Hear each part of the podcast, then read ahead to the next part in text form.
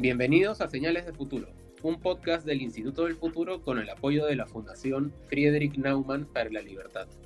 Yo soy Gabriel del Castillo y soy su anfitrión.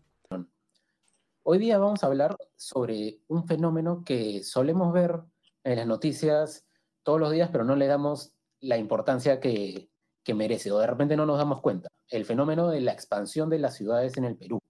Y para esta conversación nos acompaña Flavio Vila, urbanista y asociado del Instituto del Futuro, que nos va a ayudar a encontrar algunas respuestas, esperemos.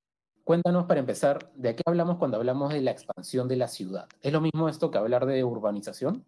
Sí, bueno, la urbanización, digamos que es el proceso por el cual una zona de expansión urbana se convierte en ciudad. Entonces, cuando hablamos de la expansión de la ciudad, la problemática que tenemos actualmente en Lima y en, diría en Perú y en Latinoamérica, es que no está teniendo un orden o un control. Eh, las, ciudades están creciendo continuamente. De hecho, hay, hay, un dato del Instituto Grade que nos dice que el crecimiento urbano de todas las ciudades en Perú de los últimos 20 años, el 90% es informal. Con lo cual estamos, estamos hablando de que nuestras ciudades están creciendo rápidamente y no, y no de una manera planificada. Entonces, estamos hablando de cuánto crecen las ciudades, ¿no? Por ejemplo, yo tengo un dato también acá de las Naciones Unidas que proyectan que, además de Lima, para el 2030 vamos a pasar de tener tres ciudades con más de medio millón de habitantes en el Perú a tener seis. Y así eh, sucesivamente con ciudades de diferentes tamaños que van creciendo rápidamente, ¿no? Entonces, un poco que creo que está clara la tendencia de cómo van creciendo las ciudades. La pregunta es el cómo, ¿no? ¿Cómo es que crecen? ¿Cómo manejamos ese crecimiento?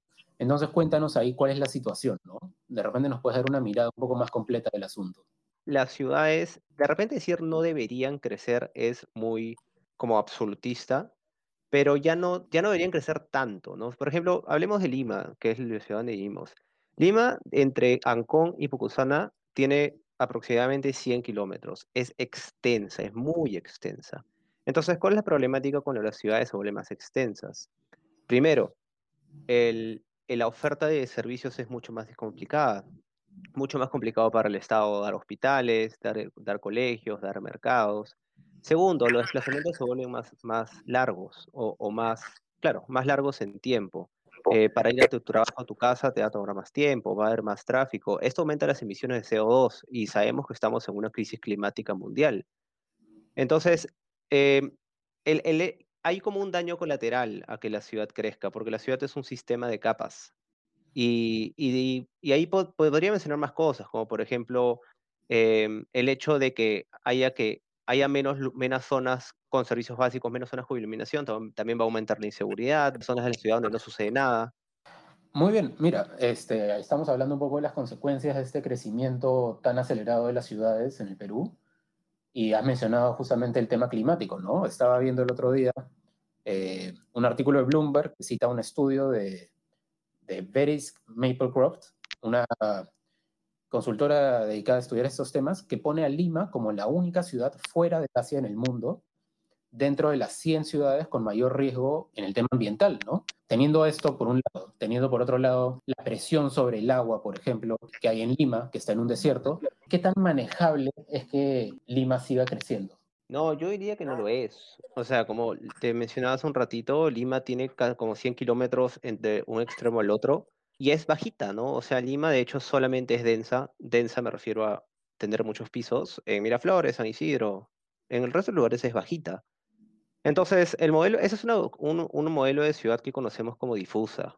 Lo que nosotros queremos o optamos es por una ciudad más compacta, en la cual se controle la expansión y sea más alta cosa de que te desplazas menos, tienes los servicios mucho más cerca y la calidad de vida es mejor también. A ver, tú nos estás mencionando dos posibles modelos, ¿no? El modelo difuso que tenemos ahora y un modelo más compacto. ¿Cómo es que hemos llegado a tener este primer modelo y cómo podemos pasar a tener este otro? Eh, primero es de que no tenemos una normativa de gestión del suelo. Y esto es un campo como de cultivo para los traficantes. Personas que no tienen vivienda, porque hay un dato que en Perú faltan 2 millones de viviendas. O sea, eso es un montón, considerando que somos 30 millones de peruanos. Las ciudades siguen creciendo mientras que los planes no se cumplan, no tenemos un mecanismo para controlar los planes. Y el problema con esto es que al crecer, o sea, no solamente están creciendo con viviendas eh, sin servicios básicos, sino que también hay, hay muchas problemáticas que también acompañan. Por ejemplo, el Estado no va a poder responder rápidamente a tener colegios, hospitales, mercados, transporte público. em, no va a poder responder tan rápido con, con agua, con desagüe y con iluminación. Entonces, en general, esta falta de herramientas normativas para controlar la expansión han hecho que tengamos un modelo difuso por tanta especulación por los traficantes de terrenos. Necesitamos, de alguna manera, poner este control con algún tipo de mecanismo que logre que los planes urbanos se cumplan. Que si un alcalde pasa al siguiente, ese plan urbano, usualmente el, el plan de desarrollo urbano se hace para 10 años, el plan de acondicionamiento territorial, que es a nivel provincia, se hace para 20 años. No tenemos en este momento ningún mecanismo legal que haga que el siguiente alcalde siga. O sea, siga con ese plan. Bueno, entonces, una vez que tengamos este plan, ¿cómo hacemos para superar ese problema que me mencionas? Hacer que se cumplan los planes, que no simplemente queden en un cajón. Eh, como te comento, sería tener una ley de gestión del uso del suelo urbano, ¿no? Una ley que agarre y norme y diga, si el alcalde siguiente no sigue con, con el, o hace algo que no vaya con el plan de desarrollo urbano, tenga algún tipo de sanción. Medio que obligue a que el siguiente alcalde pueda seguir con esto. Si no, es muy fácil. Es muy fácil. O sea, recordemos que el plan del 2020 al 2040 s- comenzó como el plan del 2014, 2015 al 2035 y después no fue seguido. Ahora lo han tenido que actualizar. Es muy simple, entonces. Eh, básicamente partiría de la voluntad política del- del- de la autoridad en, en curso. Sabemos lo complejo que es, de- hacer, dejar algo a la voluntad política. Bueno, sí, e- e- es un poco dejar los dados rodar, ¿no? Exacto. Pero, digamos, un, un camino a través de normativa para asegurar que se cumplan los planes es suficiente. Creo que algo de normativa existe en ese tema. E igual los planes en el Perú siguen haciéndose y siguen sin cumplirse, ¿no? Este, ¿No hay algo desde la gestión que se pueda hacer ahí?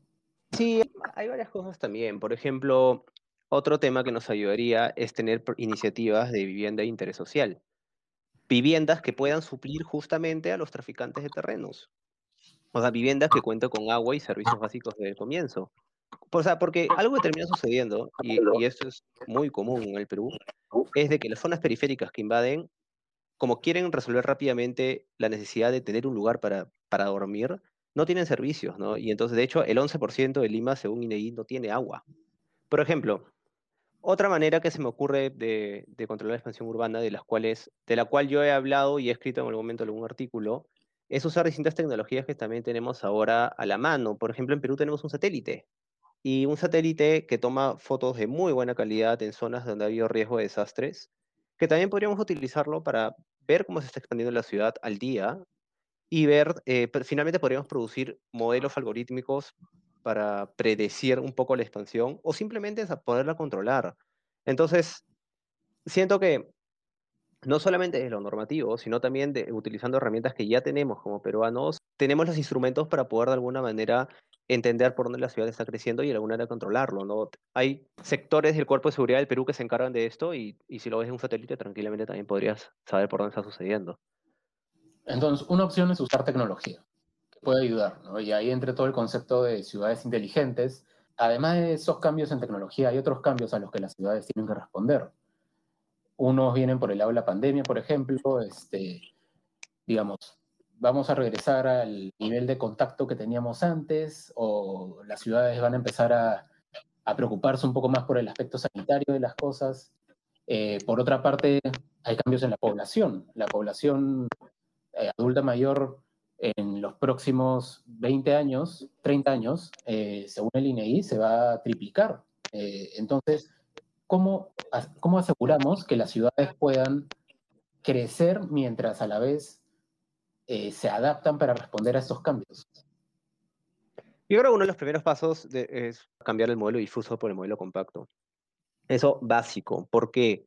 Porque necesitamos poder suplir a la población con equipamientos como, como colegios, hospitales, mercados, etc.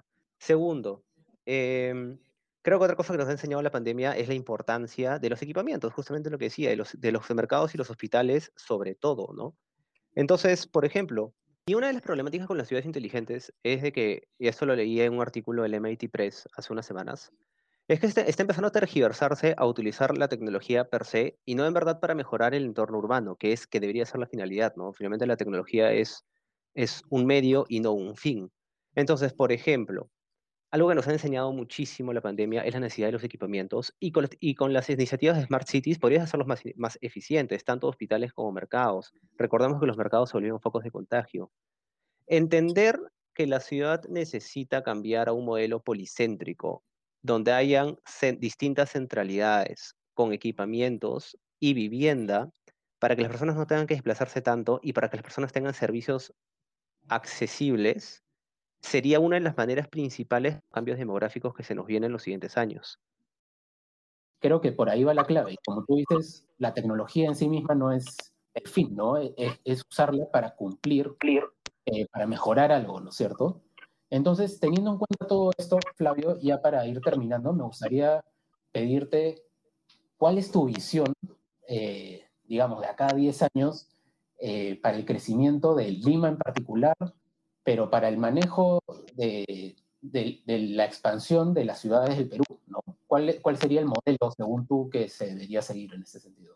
Una estrategia es aprovechar que ya se están creando centralidades mediante la inversión privada y empezar a crear también eh, colegios, mercados, equipamientos públicos y, no solamente temas relacionados a la educación, a la salud y al comercio, sino también cosas que en Perú no tenemos, como por ejemplo museos, bibliotecas, ¿dónde están esas cosas que también son tan importantes para el desarrollo de la sociedad?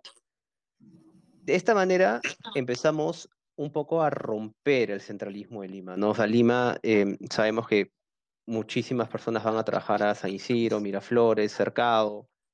Eh, la idea es romper un poco esto para, para sacar servicios a otras zonas y de esta manera poder atender más, más Em, a población cercana ahí. luego, otra, otra estrategia sería densificar alrededor de estos, de estos lugares.